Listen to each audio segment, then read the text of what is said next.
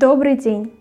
Меня зовут Юлия. Я руководитель отдела патентования юридической компании Юрвиста. И сегодня на нашем YouTube-канале мы поговорим о том, что вам, дизайнерам, потребуется для успешной разработки логотипа. Ранее мы неоднократно рассказывали о том, что такое товарный знак и какие виды товарного знака бывают.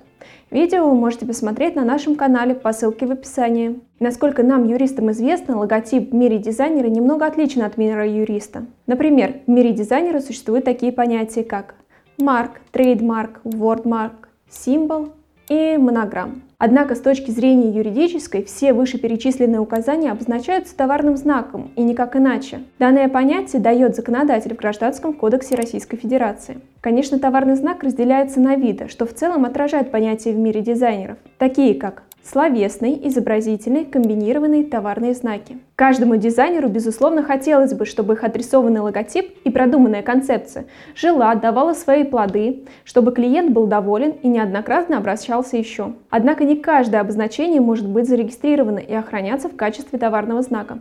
Поэтому сегодня мы с вами посмотрим на чек-лист того, какие ошибки бывают при разработке логотипа и как их избежать. Чтобы получить право на товарный знак, обратите внимание, что только после регистрации обозначения заявитель получает его. Необходимо пройти процедуру регистрации в уполномоченном органе, Роспатенте или ФИПС, Федеральный институт промышленной собственности. Это одно и то же.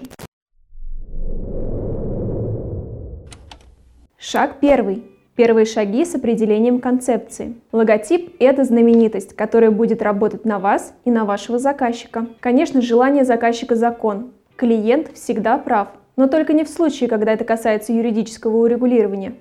Вы можете отрисовать прекраснейший логотип, который может быть просто неприменим в жизни. Поэтому всегда по возможности предупреждайте заказчика, что товарный знак, который он получит по итогу, не будет охраняться с точки зрения закона, либо словесную часть может использовать любое лицо. Это очень важно, чтобы заказчик на момент работы с дизайнером понимал и оценивал эти риски, что сократит количество нервных клеток дизайнера и время на переработку логотипа. Шаг второй. Аналоги, существующие на рынке. После определения концепции и при разработке нескольких вариантов словесных элементов вы отправляете на выбор обозначение заказчику. Однако перед отправкой вам стоит озаботиться поиском, как минимум в сети интернет, данных обозначений. Потому как, если при регистрации товарного знака будет обнаружено обозначение, схожее с вашим, заказчику, к сожалению, откажут в регистрации. Но как выбрать обозначение, которое до этого еще никогда не существовало, спросите вы? Ответ прост.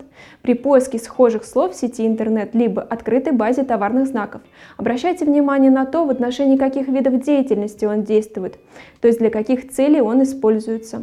Если название схоже и одинаковая деятельность, то лучше отказаться от данного обозначения вовсе. Шаг третий. Словесное обозначение. Для дальнейшей работы заказчика с разработанным логотипом следует обратить внимание на следующие пункты. Первое. Словесное обозначение не должно описывать деятельность заказчика. То есть оно не должно состоять только из слов, например, юристы или агентство недвижимости. Выбор слов, которые могли бы вводить в заблуждение потребителя. Например, если вы четко знаете, что ваш заказчик начинает свою деятельность только в этом году, а просит отрисовать слово со включением элементов – с 1986 года или включает в название Made in Italy, хотя производство у него в ближайшем Подмосковье или в Китае, то сразу оградите себя от лишней работы и сообщите клиенту, что лучше исключить данный элемент. Подытожим, если вы видите четкое несоответствие с тем, что заказчик по факту реализовывает, и тем, что он хочет отразить в товарном знаке, то лучше сразу сообщите о том, что в процессе деятельности и регистрации у него могут возникнуть большие проблемы, что повлечет затраты на перевыпуск рекламной и упаковочной продукции. Шаг четвертый. Лаконичность. Друг или враг? Самые известные логотипы в мире просты и отвечают всем правилам лаконичности. Однако есть очень тонкая грань, которую переходить все же не стоит. А именно не избирайте в качестве логотипа заказчика следующие обозначения. Первое – простые геометрические формы. Второе – аббревиатуры. Третье – все общепринятые символы и знаки. Четвертое – знаки препинания. Они могут, в принципе, содержаться в товарном знаке, только как дополнение к нему. Например, если у вас есть цитата, которая разделена запятой. Это допустимо. Шаг пятый. Обозначение, представляющее собой или содержащие элементы, противоречащие общественным интересам, принципам гуманности и морали. Творческой среде стало модным выражение своей позиции путем завуалированной семантики обозначения. Иногда это выражение граничит с противоречием принципам морали и общественным интересам. Например, когда в товарном знаке на иностранном языке указаны оскорбительные жаргонизмы. Эксперты Роспатента при регистрации обозначения обязательно проверит перевод и поищет данные в открытых источниках.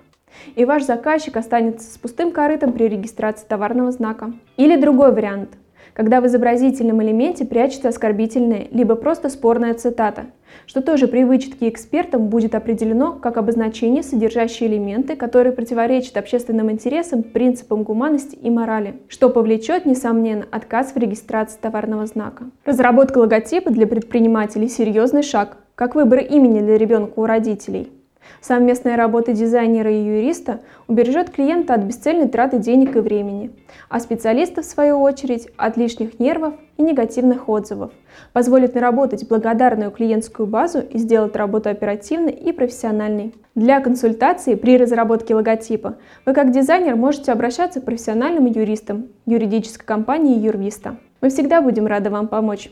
До скорых встреч!